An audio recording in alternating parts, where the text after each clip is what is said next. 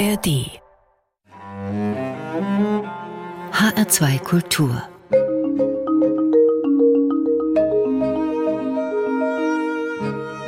Doppelkopf und da geht es heute vor allem auch um Musik. Sie kann nämlich beflügeln, zu Tränen rühren oder auch beruhigen. Wie diese Schwingungen auf Körper und Seele wirken, damit beschäftigt sich Stefan Kölsch, den ich ganz herzlich heute am Tisch vom Doppelkopf in H2 Kultur begrüße. Schönen guten Morgen. Der Kosmos der Schwingung, das ist Ihr Metier. Sie sind Psychologe, Neurowissenschaftler und Autor und beschäftigen sich vielfach auch damit, was Musik bewirken kann, denn das ist weitaus mehr, als wir vielleicht bisher so wahrnehmen. Eine ganz spannende Stunde, denke ich, liegt vor uns. Zu Beginn mal ganz direkt gefragt, braucht der Mensch eigentlich Musik und wenn ja, warum? Also Musik gehört zu uns Menschen dazu. Sie ist Teil von uns Menschen. Sie gehört zu jeder Kultur. Das sehen wir daran, dass in jeder uns bekannten Kultur die Menschen nicht nur Sprache haben, sondern auch Musik. Deswegen sage ich auch, dass jeder Mensch musikalisch ist. Jetzt gibt es ein paar Menschen, die Musik ganz besonders äh, mögen und es gibt vielleicht auch ein paar Menschen, die sagen, ja, mit Musik kann ich jetzt nicht so viel anfangen wie andere. Das liegt aber nichts daran, dass wir alle Musik auch im Alltagsleben nutzen können, um zum Beispiel unser Wohlbefinden und unsere Gesundheit zu fördern. Das heißt, wenn Sie sagen, es gehört zu jeder Kultur dazu, dann hat es auch schon eine ganz schön lange Strecke hinter sich, dass Musik zu den Menschen gehört. Na klar, also in meinem Buch Good Vibrations beschreibe ich auch ganz genau, dass es ohne Musik der Mensch wahrscheinlich gar nicht durch die Evolution geschafft hätte. Denn Musik führt dazu, dass viele einzelne Menschen unmittelbar zu einer Gruppe werden. Ja, wir werden zu einem Wir, wenn wir zusammen klatschen, singen, stampfen, Musik machen. Ja, und das hat viele prosoziale nennen wir das Effekte. Also Menschen helfen sich danach mehr, sie kooperieren mehr miteinander. Die Gruppe wächst sozusagen zusammen und das empfinden wir alle als als ja als als etwas, das uns glücklich macht. Ja, weil wir dann zur Gruppe dazugehören. Dadurch wird ein tiefes menschliches Bedürfnis in uns erfüllt. Good Vibrations, Sie haben es schon erwähnt, das ist ein Buch, das Sie geschrieben haben über die heilende Kraft der Musik. Wann ist Ihnen denn das erste Mal bewusst geworden, dass Musik mehr kann, als dass es nur Spaß macht äh, zu hören? Können Sie sich daran noch erinnern? Also ich habe ja selber Musik studiert, ich habe einen Geigenabschluss gemacht und gegen Ende meines Studiums musste ich eine ganze Weile aussetzen aufgrund gesundheitlicher Probleme.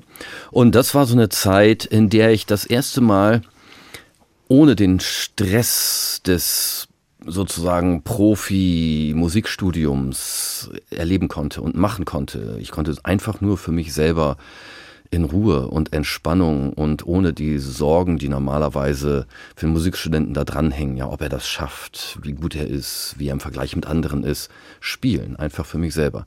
Und das waren so Momente, wo ich gemerkt habe, oh, also das tut mir richtig gut. Und das war dann auch etwas, was mich dazu brachte, zu entscheiden, das Musikstudium möglichst bald zu beenden, den Abschluss zu machen und dann Psychologie und Soziologie zu studieren, um vielleicht auf längere Sicht dann auch diese, ja, diese geheimnisvollen Heilkräfte oder die, diese geheimnisvollen therapeutischen Wirkung von Musik auch wissenschaftlich zu untersuchen. Dieser Weg, Sie haben ihn gerade schon kurz beschrieben, also Sie haben Musik studiert und sind dann in eine ganz andere Richtung, haben Sie neu eingeschlagen. Ist das dann auch ein neuer Kosmos, der sich der sich eröffnet. Also erstmal haben Sie sich die ganze Zeit mit Musik beschäftigt und auf einmal gucken Sie auf Musik drauf. Hat das auch was in Ihnen nochmal neu ausgelöst? Also es war natürlich ein ganz anderer Kosmos, ganz klar. Es war aber so, dass für mich in meiner Forschung, zumindest in den ersten Jahren, niemals so im Vordergrund stand, Musik jetzt durch das Gehirn zu erforschen, sondern ganz genau andersherum. Ähm, ich habe Musik benutzt, um das Gehirn zu erforschen und Prozesse im Gehirn, die Effekte auf den Rest des Körpers haben. Das heißt also, Sie haben Musik äh, Musik spielen lassen, jemanden zuhören lassen? Schiebt man dann die Menschen ins MRT oder wie vermisst man das? Ganz genau. Entweder ins MRT, also den Magnetresonanztomographen, einige kennen das aus dem Krankenhaus, oder auch mit EEG, also Elektroenzephalographie, da kleben wir Elektroden auf die Kopfhaut und messen die elektrischen Reaktionen im Gehirn, zum Beispiel auf äh, einen erwarteten Akkord oder einen unerwarteten Akkord. Spielt es dabei eine Rolle, welche Musik man hört oder ist es egal, ob man einen Schlager hört oder Free Jazz? Also zunächst einmal ist es also fast egal, ob das ein Musiker ist oder ein sogenannter Nichtmusiker. Der das hört oder der das macht? Der das hört. Mhm. Ja, ich hatte viele Menschen im Labor, die sich nach dem Experiment bei mir entschuldigt haben, dass sie gekommen sind. Sie sagten, oh, ich bin aber nicht Musiker, mit meinen Daten können Sie bestimmt gar nichts anfangen, denn ich bin völlig unmusikalisch. Und dann habe ich schnell deren Daten analysiert, denen das am Bildschirm gezeigt und gezeigt, guck mal hier, wie dein Gehirn auf die Musik reagiert. Da waren die völlig fasziniert. Das sind auch alle Menschen gleich, oder? In, Im Prinzip schon. Bei den Musikern sind einige Reaktionen etwas stärker noch als bei den Nichtmusikern. Mhm. Aber das Faszinierende ist, dass wir das alles bei den Nichtmusikern sehen können. Selbst wenn ein Nichtmusiker sagt, ich höre den Unterschied eigentlich gar nicht genau. Ja, ich kann nicht sagen, ob das jetzt dass, ob ich die linke oder die rechte Taste auf diese Sequenz auf diese, von Akkorden drücken muss, auf diese Harmoniefolge. Im Gehirn sehen wir das aber, ja. Mhm. So, das zeigt uns also, dass, es, dass, dass das Gehirn selber musikalisch ist. Selbst wenn sich die Menschen für unmusikalisch halten. Und das liegt daran, dass wir oft Dinge lernen, von denen wir nicht wissen, dass wir sie gelernt haben. Bei unserer Sprache ist das ganz ähnlich. Ja, ich komme ja aus Norwegen. Wenn man dort jemandem sagt, also heißt das ähm, bringen, habe gebringt, bringte. Ja, dann, mhm. dann, dann, wissen wir, nee, das ist falsch. Das mhm. habe, habe gebracht, brachte. Mhm. Ja, weil, tja, da wird es schon schwieriger. Warum eigentlich? Weil das ein unregelmäßiges Verb ist. Ja, das müssen andere erst lernen. Wir wissen das so. Ja, selbst wenn wir gar nicht sagen können, warum. Und genauso ist es bei Musik auch. Wir können oft die Regeln nicht sagen, aber wir wissen, was richtig und was falsch ist. Wir haben, so nennen wir das in der Wissenschaft, ein implizites Wissen von Musik. Und wenn Menschen so ein implizites Wissen haben, das erwerben wir schon im Kleinkindalter über Monate und Jahre hinweg, dann zeigen sie eben solche Reaktionen. Wenn jemand aus dem Amazonas, äh, ein Yanomami-Mann, der vorher noch nie unsere Musik gehört hat, diese Akkordsequenzen hört, dann kann der nicht hören, was richtig und falsch ist, weil er das eben nicht gelernt hat. Aber wir können das alle. Mhm. Wir sprechen gleich genau über diese spannenden Möglichkeiten, die Musik bietet, noch weiter. Wir hören aber erstmal Musik. Sie haben eine Musik mitgebracht, die per se irgendwie gute Laune macht, und zwar das ein Welthit Happy von äh, Pharrell Williams. Diese Musik macht automatisch fröhlich. Warum? Also ähm, wir können ja alle Musik nutzen, um unsere Stimmung aufzuhellen, ja, um, um negative Gedankenschleifen abzustellen, um negative Emotionen zu regulieren und zu kontrollieren. Und da denke ich, kann Musik vielen besser helfen als, als alles andere. Und bei vielen Menschen hilft es eben, wenn sie fröhlich klingende Musik anstellen. Menschen, die zum Beispiel Depression haben oder Tendenz zur Depression, die müssen vielleicht manchmal erst mit ein bisschen, sagen wir mal, traurig klingenderer Musik anfangen, ja, mit etwas, das zu ihrer Stimmung passt, die sie gerade haben. Es ist dann aber wichtig, Stück für Stück überzugehen zu Musik, die sich so anhört wie die Stimmung, in die man kommen will. Aber Menschen ohne Tendenz zur Depression die Depression, die können selbst wenn es ihnen nicht so gut geht, auch direkt ein Stück anschalten, das sich so anhört wie die Stimmung, in die sie kommen wollen. Also zum Beispiel fröhlich, ermutigend oder auch beruhigend, ja. Und äh, dafür ist dieses Stück für mich jedenfalls persönlich ganz wunderbar geeignet. Musik,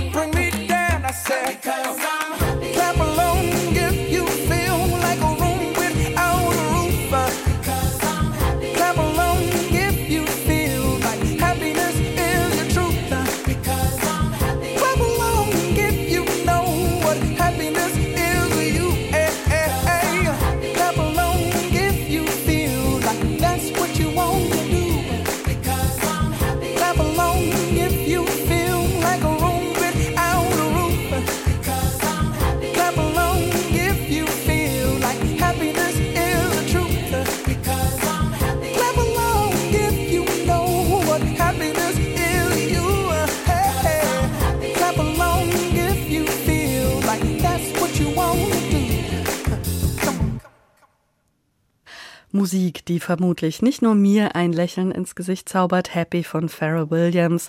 Mitgebracht hat diese Musik mein heutiger Gast im Doppelkopf in H2 Kultur, der Neurowissenschaftler und Autor Stefan Kölsch. Good Vibrations, die heilende Kraft der Musik, heißt eines ihrer Bücher und sie raten in diesem Buch zum Tanzen und zwar am Morgen täglich am besten. Schwingen Sie eigentlich schon am Morgen im Bad das Tanzbein? Zumindest wenn ich das tue, dann geht es mir tatsächlich besser über den Tag. Es ist eben so, dass viele der therapeutischen Wirkungen von Musik stärker sind, wenn wir uns irgendwie an der Musik beteiligen. Also bewegen. Genau, zum Beispiel zur Musik bewegen. Man kann auch innerlich mitsingen. Das muss gar nicht unbedingt mit ausladenden Tanzbewegungen sein. Also zum Beispiel, wenn wir beim Zahnarzt sind. Der Zahnarzt sagt uns, ich mache jetzt etwas, das ist vielleicht ein bisschen unangenehm, aber wollen wir es erstmal ohne Spritze probieren, ja? Dann gerne die Musik anschalten. Oder es kann, muss ja nicht beim Zahnarzt, es kann auch eine andere medizinische Behandlung sein. Also dann die Musik anschalten und äh, dann reicht es schon, wenn wir mit dem Fuß zur Musik tippen oder mit den Fingerspitzen. Ich habe Patienten gehabt mit äh, Schizophrenie, Spektrumstörung oder mit anderen Störungen, die die Musik dann benutzt haben, um ihre Stimmen, um das Stimmenhören loszuwerden. Oder Patienten mit Depression oder mit Angststörungen. Wenn die unterwegs sind im Supermarkt oder im Bus, ja, dann können die auch nicht tanzen, aber die können mit dem Fuß klopfen oder können innerlich mitsingen oder können mit der Musik ausatmen oder ja, äh, also ein unterstützendes wie sie das Element. Musikinstrument spielen. Ganz genau. Wenn wir uns irgendwie derart an der Musik beteiligen, dann werden die heilenden Effekte von Musik stärker. Wir, wir empfinden Schmerzen weniger. Es geht schneller, die negativen Gedankenschleifen loszuwerden. Es geht schneller, die negativen Gefühle loszuwerden. Und sobald wir diese negativen, ja unterbewussten auch Impulse loswerden, blockieren wir die Heilkräfte unseres eigenen Körpers nicht mehr. Und dadurch werden wir dann schneller auch wieder gesund. Braucht man dafür eigens eine Expertise, also einen Experten, der einen anleitet? Oder kann ich mich vielleicht auch so ein bisschen selbst aus dem Salat ziehen? Die allermeisten Menschen brauchen das nicht. Also die allermeisten Menschen wissen sehr gut, welche Musik sie in eine positivere Stimmung bringt. Ja. Auch hier gibt es wieder Ausnahmen. Also zum Beispiel ist es bei Patienten mit Depression eher so, dass sie negativ klingende Musik hören, weil sie sagen, ja, die passt aber zu meiner Stimmung, da fühle ich mich verstanden, da fühle ich mich nicht alleine mit meinen Problemen und die merken dann nicht, dass sie sich damit immer weiter die Gedanken, äh, im, so in eine Negativspirale immer weiter nach unten ziehen. Deswegen hatte ich vorhin auch schon gesagt, es ist wichtig, dass man Stück für Stück dann dazu übergeht, zu Musik, die so klingt wie die Stimmung, in die man kommen möchte und nicht nur so hängen bleibt in der Stimmung, in der man sich gerade befindet, wenn es eine negative ist. Sie haben für dieses Buch Studien aus aller Welt ausgewertet. Haben Sie dabei auch Neues entdeckt oder etwas, was Sie verblüfft hat, wenn Sie auch auf die Vielzahl von wissenschaftlichen Arbeiten aus aller Welt geschaut haben? Also besonders verblüffend finde ich nach wie vor die Effekte, die Musik bei Patienten erzielen kann, bei denen die Schulmedizin mit ihrer Weisheit am Ende ist. Ja. Also mhm. zum Beispiel, viele kennen Parkinson-Patienten, das Bild von Parkinson-Patienten, die schwere motorische Störungen haben, also Bewegungsblockaden, Zittern, Steifheit, die sich also manchmal kaum noch bewegen können. Ja. Nur mit Mühe, Schrittchen für Schrittchen. So, wenn man dann Musik anschaltet, dann können die tanzen, dann können die sich normal bewegen und man kann kaum glauben, dass sie sich vorher nicht bewegen konnten. Ja. Das ist etwas, was man aus neurologischer Sicht erstmal nur ganz schwer erklären kann und nicht kaum verstehen kann. Ja, man braucht nicht jedem Parkinson-Patienten Elektroden in das Gehirn einzupflanzen. Es reicht manchmal auch eine Stereoanlage anzustellen. So. Und von solchen ähm, ja, wundervollen Effekten beschreibe ich ja auch ganz viele in dem Buch. Ja, zum Beispiel auch bei Demenz. Also auch da kann Musik enorm unterstützend sein. Sie haben es eben gerade schon äh, erwähnt. Also Bewegungen sind dann wieder möglich. Ist Musik irgendwo in unserem Kopf fest verankert? Gibt es da einen Ort, den man definieren kann? Also ich glaube, das Tolle bei Musik ist, dass es im Prinzip das gesamte Gehirn auf bestimmte Art und Weisen, unterschiedliche Art und Weisen aktivieren kann. Ja? Deswegen ist die Musik für mich auch als Hirnforscher so ein wertvolles Werkzeug, um das Gehirn zu erforschen. Ich kann mit Musik den Hörkortex erforschen, den motorischen Kortex erforschen, ja, die Emotionssysteme erforschen und so weiter. Und das heißt sowohl von Menschen, die Musik äh, als Genussmittel konsumieren, als auch äh, Menschen, die professionell Musik machen. Das ist sicherlich auch ganz spannend, da zu schauen, wo bei denen Musik passiert, weil da ja sicherlich auch viel mit Motorik einhergeht. Ja, vor allen Dingen ist bei denen ganz interessant zu studieren, wie das Gehirn lernt ja, und mhm. wie sich das Gehirn verändert, wenn es lernt. Denn wenn wir etwas regelmäßig tun, wenn wir etwas lernen, wenn wir etwas praktizieren. Das muss nicht nur ein Musikinstrument sein. Das kann zum Beispiel auch sein, negative Gedankenschleifen abzustellen, negative Emotionen zu kontrollieren, zu meditieren und ähnliches, ja. Dann ändert sich unser Gehirn. Das heißt, es, ich kann das üben. Ganz genau. Es, es, bilden sich dann neue Bahnen im Gehirn, die machen das das nächste Mal zum Beispiel einfacher. Ja? Es geht dann immer einfacher und unser Gehirn ändert sich sowohl die Funktion unseres Gehirns ändert sich und sogar die Anatomie ändert sich. Und das ist natürlich spannend, das zum Beispiel bei Musikern ähm, zu erforschen, denn die haben ja oft eine Geschichte jahrelangen Übens hinter sich für den Otto-Normalverbraucher, der sich, ich sage jetzt mal ganz normal, ernährt, Sport macht im Idealfall, wäre da auch ein Baustein für die Gesundheit, wenn ich das jetzt von Ihnen alles höre, dass Musik zum Leben dazugehören sollte. Also ganz bewusst, wie man eben auch joggen geht oder Yoga macht oder was auch immer. Wie sehen Sie das? Man kann ja zum Beispiel auch tanzen. Dann hat man sozusagen Sport. Und Musik, und Musik schon mal in ja. einem. Und wenn man dann auch so tanzt, dass man dabei zusieht, dass man zum Beispiel nicht mit seinen Gedanken negativ abschweift, dann hat man auch gleich noch eine Meditation dabei. Wäre Musik auf Rezept eine Option, die Sie sehen könnten für Menschen, die äh, krank sind, die zum Arzt gehen, die vielleicht hinterher tatsächlich ein Rezept kriegen? Klingt jetzt ein bisschen, ähm, wie soll ich sagen, das klingt jetzt vielleicht ein bisschen fremd, aber wäre das eine Idee? Nee, es ist eine sehr wichtige Frage. In meinem Buch schreibe ich ja auch, dass es in Deutschland nicht möglich ist für einen Arzt, Patienten an einen Musiktherapeuten zu überweisen. So ähnlich wie zum Beispiel Physiotherapie oder Sprachtherapie, Logopädie und ähnliches, ja, weil das in Deutschland nicht von den Kassen finanziert wird. Also von den meisten jedenfalls nicht. Und also gerade bei Kindern und Jugendlichen halte ich das für höchst problematisch. Denn gerade dort hat Musik so etwas weniger stigmatisierendes. Ja, die müssen also nicht zum Psychologen, sondern die geht eben zum Musik machen zum Beispiel. Ja. Und gerade bei Kindern und Jugendlichen kommt man so gut mit Musik an die ran. Ja. Also Kinder mit Aufmerksamkeits- oder Hyperaktivitätsstörung oder mit Autismus oder mit Depressionsproblemen oder mit Angststörungen. Da kommt man mit Musik so wunderbar dran. Und äh, das ist äh, wichtig, dass die deutsche Politik das endlich ändert und der Musiktherapie dort einen höheren Stellenwert einräumt. Und mit meinem Buch versuche ich auch so eine Bresche zu schlagen und zu zeigen, schaut mal her, es gibt doch einige Bereiche, in denen gibt es schon sehr starke Nachweise dafür, dass Musik eben heilsam wirkt. Vielleicht hört uns jemand zu und vielleicht kommt das Ganze dann nochmal ins Rollen, so wie Sie sich das auch vorstellen. Ein Rezept haben wir jetzt nicht mit Musik, aber wir haben eine Musik, die ganz viele Leute, glaube ich, für sich ja wie eine Art Rezept betrachten, und zwar Musik von Johann Sebastian Bach. Ich erlebe das immer wieder bei meinen Gästen. Ähm, der gehört für viele Menschen oder die Musik von ihm gehört für viele Menschen zum Leben dazu. Welchen Wert hat denn seine Musik für Sie, Stefan Kölsch? Also Bach hat für mich etwas ungemein Tröstendes. Ja, auch dieser Eingangschoral, den wir gleich hören werden.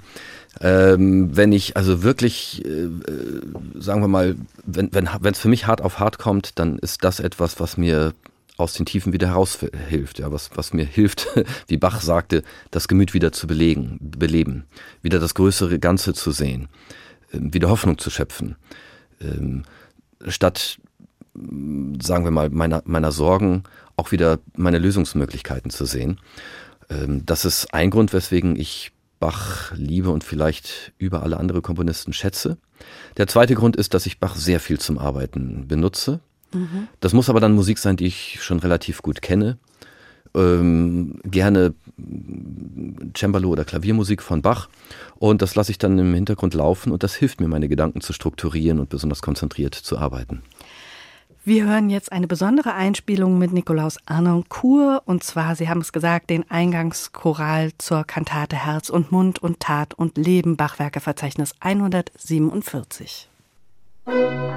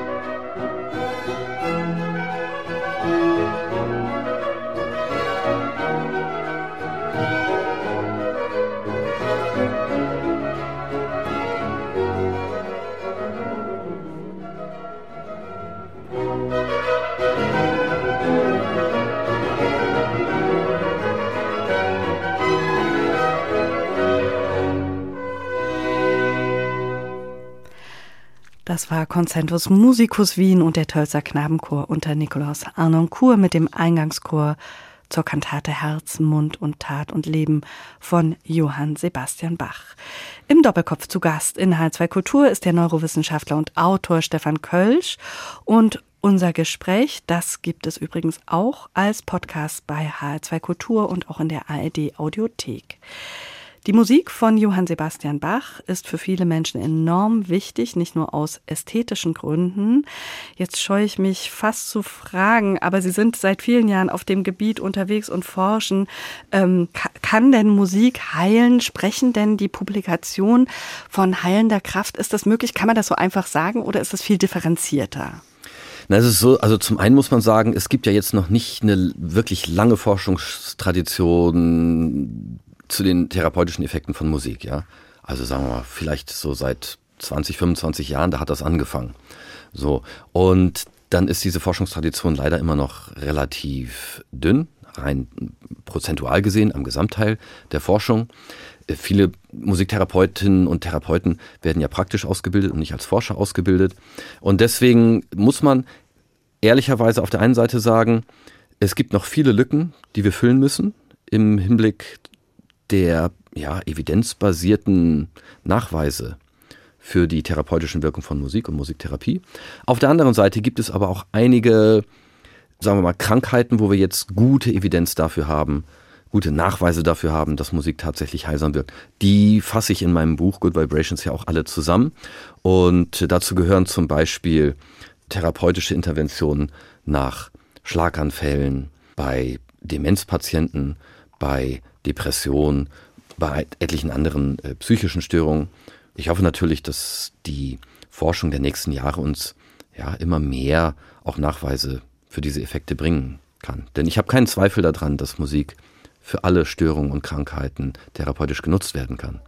Wir haben heute darüber gesprochen, wie Musik wirken kann, welche Kraft sie entfalten kann und um Kräfte Unterbewusste, damit haben Sie sich aktuell ganz ausführlich beschäftigt. Unser Unterbewusstsein, ist das etwas, das quasi ein Eigenleben führt? Das tut es auf gewisse Weise. Also zunächst einmal ist es ja so, dass ich deswegen auch so an Musik und Emotionen interessiert bin, weil Musik im Prinzip alle Emotionssysteme im Gehirn aktivieren kann oder in ihrer Aktivität beeinflussen kann. Jetzt ist es so, dass alle Emotionssysteme im Gehirn unbewusst funktionieren, aber nur eins dieser Systeme funktioniert unterbewusst. Ja, das, dieses System nenne ich das Unterbewusste. Das ist ein System, das zum Beispiel diese negativen Gedankenspiralen erzeugt oder das so negative Emotionen wie Ärger, Feindseligkeit, Sorgen, Ängste, die immer wieder auftauchen, äh, erzeugt. Und die Verbindung zur Musik ist dort auch, dass wir Musik eben wunderbar nutzen können, um diese negativen Stimmungen und negativen Gedanken und Gedankenschleifen zu kontrollieren. Wofür ist denn eigentlich das Unterbewusstsein, wenn wir mal so auf die Evolutionsgeschichte schauen, eigentlich nützlich? Ja, das Unterbewusste ist ein Überlebenssystem. Aber wenn zum Beispiel im Urwald ein Löwe aus dem Gebüsch springt, dann übernimmt das Unterbewusste blitzschnell die Kontrolle über das gesamte Gehirn. Wir sehen dann nur noch den Löwen und äh, es, das Unterbewusste bringt uns dazu, uns sofort aus dieser gefährlichen Situation zu retten. Ja? Heutzutage ist es aber so, dass es stressende Ereignisse bedrohlicher einstuft, als sie tatsächlich sind. Ja, es, sie kommen uns schlimmer vor, sie kommen uns wichtiger vor. Ähm, wir, wir, werden blind vor Sorgen und Befürchtungen und Ängsten und Feindseligkeit. Ja. Und das heißt also, dass in sozusagen, naja, im Urwald das Unterbewusste überlebenswichtig und perfekt war, aber in unserem modernen Leben, ja, mit, mit Smartphones und Büro und Kühlschrank, da liegt es oft uns Fallstricke und wird zur dunklen Seite des Gehirns. Sind wir dem eigentlich hilflos ausgeliefert? Nein, also in, in, in, in meinem neuen Buch, ja, Die dunkle Seite des Gehirns, da beschreibe ich ja auch, dass wir bewusst immer die Kontrolle über unser Unterbewusstes, über unser Handeln, über unser Verhalten äh, übernehmen können. Ja, wir können immer wieder das Steuer selber bewusst in die Hand nehmen. Wir können immer selber der Kapitän unseres eigenen Lebensschiffs sein. Dazu müssen wir aber die unterbewussten Impulse erkennen. Wir müssen die unterbewussten Intuitionen erkennen. Wir müssen sozusagen die, die Vorschläge, die unser Unterbewusstes uns auch als, als etwas sendet, das, was, was wir als Willen empfinden, das müssen wir erkennen um dann entsprechend anders zu denken oder zu handeln oder zu entscheiden. Das klingt jetzt aber ganz schön kompliziert für den Alltag. Wie kann ich das nutzen? Also viele Menschen kennen das ja, dass sie zum Beispiel negative Gedankenschleifen haben, ja. Also Gedanken, die immer wieder kreisen um den fiesen Kollegen, die dumme Ex, etwas, was passiert ist oder vielleicht auch etwas, was in der Zukunft liegt und über das wir uns Sorgen machen, ja. In solchen Situationen helfen uns die negativen Gedankenschleifen aber nicht. Also sie stressen uns nur, versauern uns unsere Stimmung und machen uns auf Dauer krank. Deswegen ist es wichtig, diese negativen Gedankenschleifen zu erkennen in dem Moment kann man sich freuen und sagen, aha, das ist eine negative Gedankenschleife, toll, dass ich das jetzt erkannt habe. Wenn ich das erkannt habe, dann kann ich jetzt auch an was anderes denken. Dann kann ich mich jetzt auf das konzentrieren, zum Beispiel, ähm, mit dem ich gerade beschäftigt bin. Ähm, dann kann ich über das nachdenken, was konstruktiv ist und was Klarheit schafft. Ja, und das zu schaffen, gehört zu den größten Erfolgen, die wir im Leben überhaupt erzielen können. Ja, und wer das über den Tag schafft, der ist über den Tag hinweg dann, ja, fühlt sich glücklicher und, und erfüllter. Über das Tun sprechen wir gleich noch weiter, über das Ausschalten zum Beispiel von Gedankenschleifen und viel mehr nach einer nächsten Musik und die stammt von einer ganz wunderbaren Sängerin von Sass einer Frau, die, wie ich finde, ja scheinbar nie die Energie auf der Bühne ausgeht, wenn man sie da mal erleben kann. Das ist immer wieder echt eindrucksvoll. Sie haben Sass gewählt, Stefan Kölsch. Paris sera toujours Paris. Was verbinden Sie mit dieser Musik? Ja, diese Musik hat für mich so was besonders Flottes und auch was besonders Heiteres. Und äh, wenn ich diese Musik anschalte, dann fange ich immer sofort an zu lächeln und würde am liebsten aufstehen und mich bewegen. Und das finde ich so ganz, das finde ich prima an der Musik, dass sie sowas Heiteres, aber auch etwas Motivierendes hat für mich.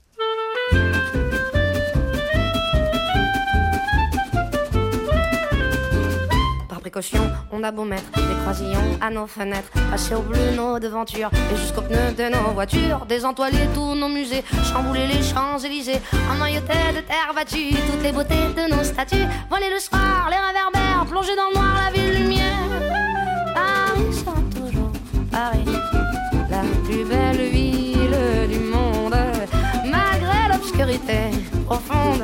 Son éclat ne peut être assombri sera toujours pareil.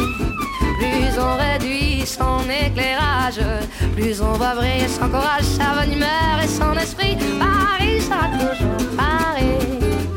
Pour ce bruit, chacun s'entraîne. On peut la nuit jouer de la sirène et nous contraindre à faire le zouave en pyjama dans notre cave. On aura beau par des ukases, nous couper le veau et même le jazz, nous imposer le masque à gaz, des mots croisés à quatre cases, nous obliger dans nos demeures à nous coucher tous à 11 heures. Paris sera toujours Paris, la plus belle ville du monde. Malgré l'obscurité profonde, son éclat ne peut être assombri. Paris sera toujours Paris. Plus on réduit son éclairage, plus on va briller son courage, sa bonne humeur et son esprit. Paris sera toujours Paris.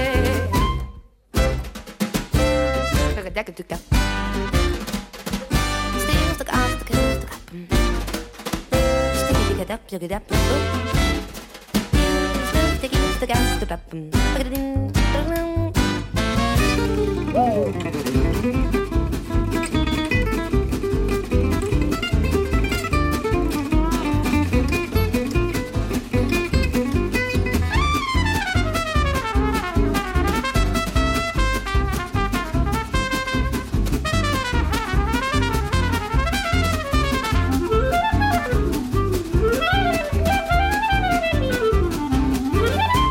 ma depuis octobre, les robes soient beaucoup plus sobres. Il y a moins de fleurs et moins d'aigrettes, que les couleurs soient plus discrètes. Bien qu'au gala, on élimine les chinchillas et les germines. Que les bijoux pleins de décence brillent surtout par leur absence. Que la beauté soit moins voyante, moins effrontée, moins flottante.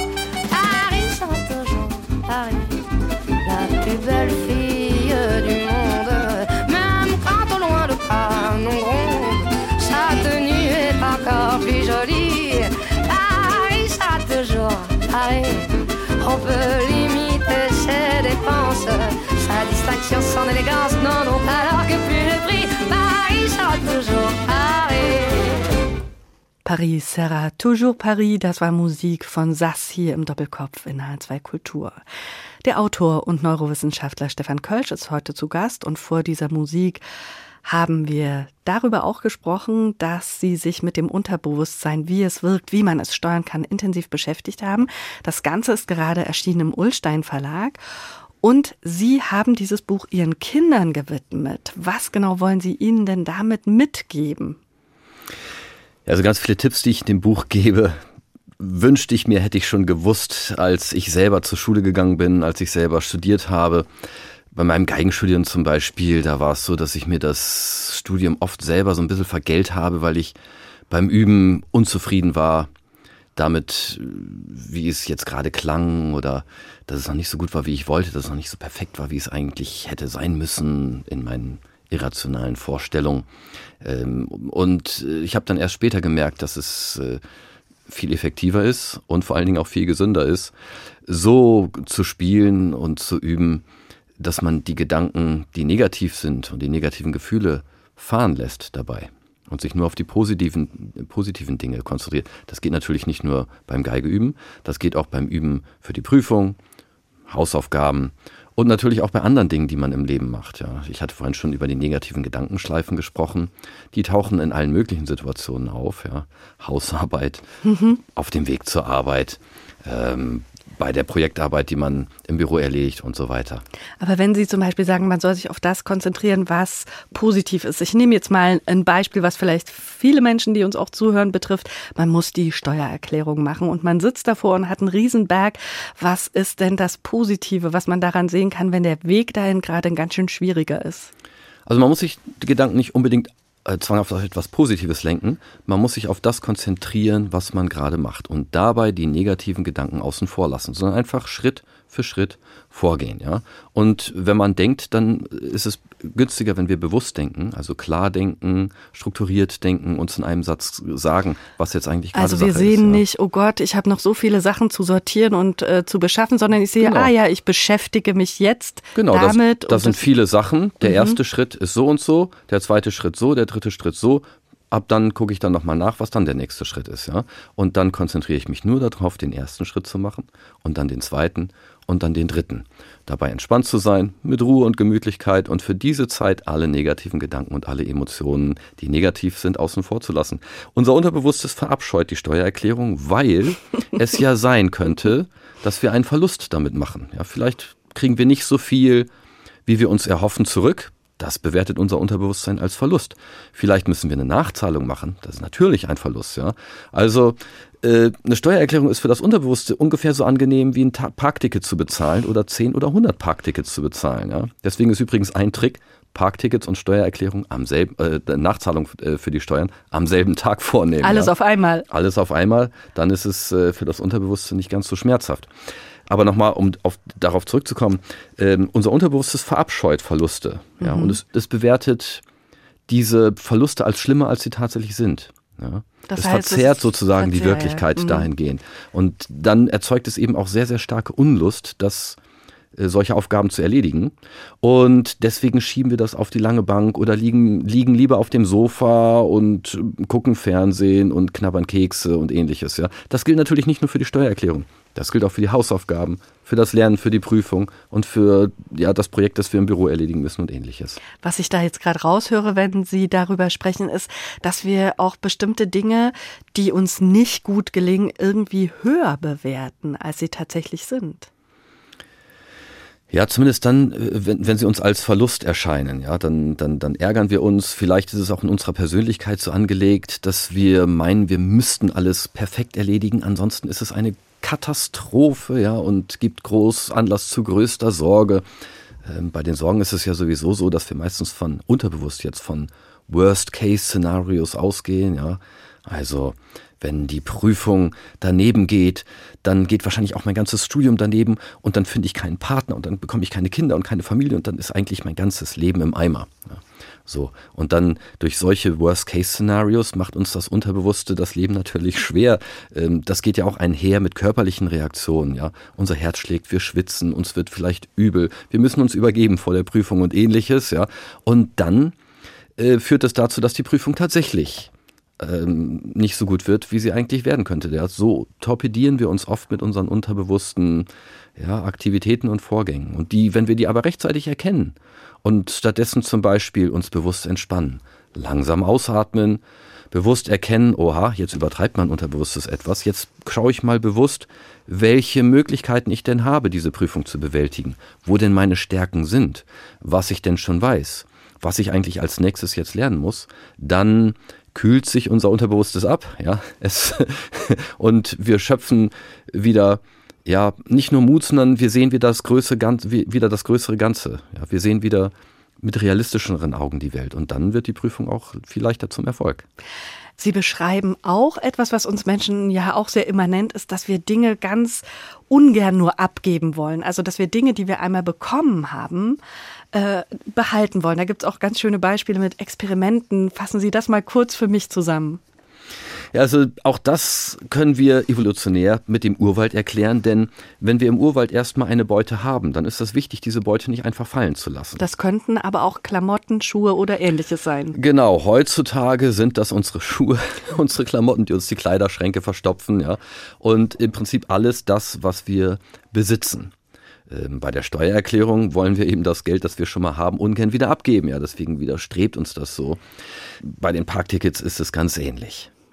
Und auch bei den Sachen, die sich über Jahre im Kleiderschrank stapeln, die, in die wir vielleicht schon längst nicht mehr reinpassen, immer wieder hoffen, dass wir irgendwann wieder reinpassen, ähm, die wollen wir nicht abgeben, die wollen wir auch behalten. Also äh, das Unterbewusste erzeugt Pluspunkte, wenn wir eine Beute bekommen. Und es erzeugt Minuspunkte, aber doppelt so viele Minuspunkte, wenn wir sie wieder verlieren. Ja, wir kaufen uns ein Vanilleeis, das Unterbewusste erzeugt 10 Pluspunkte, die Eiskugel fällt uns runter, es erzeugt 20 Minuspunkte. Also immer doppelt so viel Minus wie Plus. Deswegen wiegen negative Emotionen doppelt so schwer wie positive und Verluste doppelt so schwer wie Gewinne. Ich gebe Ihnen ein kleines Beispiel. Stellen wir uns vor, eine gute Fee würde uns einen Lamborghini schenken. Ja? Mhm. Wow. Jetzt kommt sie aber nach einem Monat zurück und nimmt ihn uns einfach wieder weg. Ja? Dann fühlen wir uns unglücklicher, als, ob, als wenn wir den Lamborghini nie gehabt hätten obwohl wir ja einen Monat lang viel Spaß mit dem Lamborghini hatten.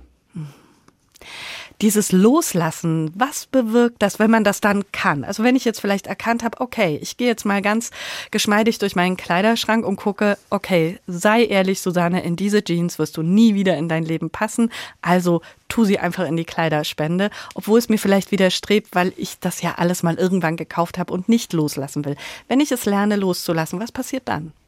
Dann haben Sie zum Beispiel einen Kleiderschrank, der viel schöner aussieht, nicht so vollgestopft ist. Das nächste Mal, wenn Sie ihn aufmachen, ja, sehen Sie, oh wow, das sieht aber schön und ordentlich aus. Ja, und das sind ja alles Sachen, die mir gefallen und mit denen ich etwas anfangen kann. Es gibt aber auch noch andere Beispiele, die für den Alltag äh, sehr wichtig sind. Denn negative Emotionen wiegen eben auch schwerer als positive Emotionen. Unser Unterbewusstes macht sie schlimmer und wichtiger, als sie tatsächlich sind. Das heißt aber im Umkehrschluss, dass sie in Wahrheit meist tatsächlich nur halb so schlimm sind und dass wir in Wahrheit also auch eine viel größere Chance haben, das Problem zu bewältigen, als es uns unterbewusst vielleicht gerade scheinen mag. Also genauer hinschauen. Und bewusst denken. Also ein super Rezept ist einfach, die Dinge mit einem Satz bewusst auf den Punkt zu bringen. Also zum Beispiel jemand, der Probleme mit Ängsten hat. Nichts hilft mehr, als sich in einem Satz klar bewusst zu sagen, vor was man gerade Angst hat. Das ist gar nicht so einfach, das manchmal zu formulieren. Genau, weil wir oft in so unterbewussten Gedanken und Gedankenfetzen und Gedankenschleifen drin hängen. Deswegen ist das so wichtig, die zu erkennen und sich zu sagen, also das Problem, das ich im Momentan habe, ist Punkt, Punkt, Punkt und dann in einem Satz. Wenn man ein Ziel erreichen möchte, hilft es meistens äh, besonders, sich klar in einem Satz zu sagen, was überhaupt das Ziel ist. Schlussendlich noch eine Frage. Das Unterbewusstsein, ist das eigentlich ein guter Ratgeber oder sollten wir dann und wann einfach genauer hinschauen und uns fragen, hast du eigentlich recht? Ja, also in Gefahrensituationen ist das Unterbewusste ein guter Ratgeber, weil es uns möglichst schnell aus einer Gefahr herausbringen kann. Ja, natürlich bei Panik oder so etwas äh, kann das auch zu negativen Konsequenzen führen. Ansonsten ist es so, dass das Unterbewusste eben kein Sprachsystem ist. Ja, das ist in älteren Teilen des Gehirns. Das ist kein Neokortex. Es kann sich uns nur mitteilen über Gefühle, Intuition, Bauchgefühl. Ja, und ähm, ist es wichtig, diese unterbewussten Vorschläge, die uns das Unterbewusste sendet, möglichst früh zu erkennen, damit wir denen nicht auf den Leim gehen und uns selber Fallstricke stellen. Auch hier gebe ich Ihnen ganz kurz ein Beispiel. jeder kennt Vorurteile und Stereotype. Ja? Und da ist es auch so, dass wir denen folgen können und uns da reinsteigern können. Das kann dann zu Mobbing führen, Hetze, Fremdenfeindlichkeit, sogar Kriege, Genozid und so weiter. Ja? Oder wir können das sofort erkennen und sagen, stopp, Moment, das ist ein Vorurteil, das ist ein Stereotyp bei bewusster Betrachtung sehe ich, wie viel ich mit diesem Menschen gemeinsam habe. Bei bewusster Betrachtung weiß ich, was ich mir wünschen würde, wie dieser Mensch mit mir umgehen sollte, ja, und mich dann dementsprechend verhalten. Und dann stellt sich das anders dar. Deswegen ist es so wichtig, diese unterbewussten Impulse früh zu erkennen. Und deswegen gebe ich auch in meinem Buch ganz viele Beispiele dafür, wie wir das erreichen können. Damit sind wir am Ende vom Doppelkopf in H2 Kultur. Eine Musik haben wir noch und die hat den wunderbaren Aufruf Sing, Sing, Sing. Sie stammt von Benny Goodman. Warum diese Musik? Einfach deswegen, weil ich gerne auch ein Jazzstück dabei haben wollte. Ich persönlich liebe Jazzmusik. Der Neurowissenschaftler und Autor Stefan Kölsch war heute zu Gast. Ich bedanke mich ganz herzlich für Ihre Zeit, für diese Einblicke in unser Gehirn und was dort passiert mit Musik und ohne. Unser Gespräch, das gibt es auch als Podcast auf hr2.de oder in der ARD Audiothek. Und damit sage ich Tschüss. Danke, dass Sie uns bei dieser Reise ins Unterbewusstsein begleitet haben. Machen Sie es gut, sagt Susanne Pütz.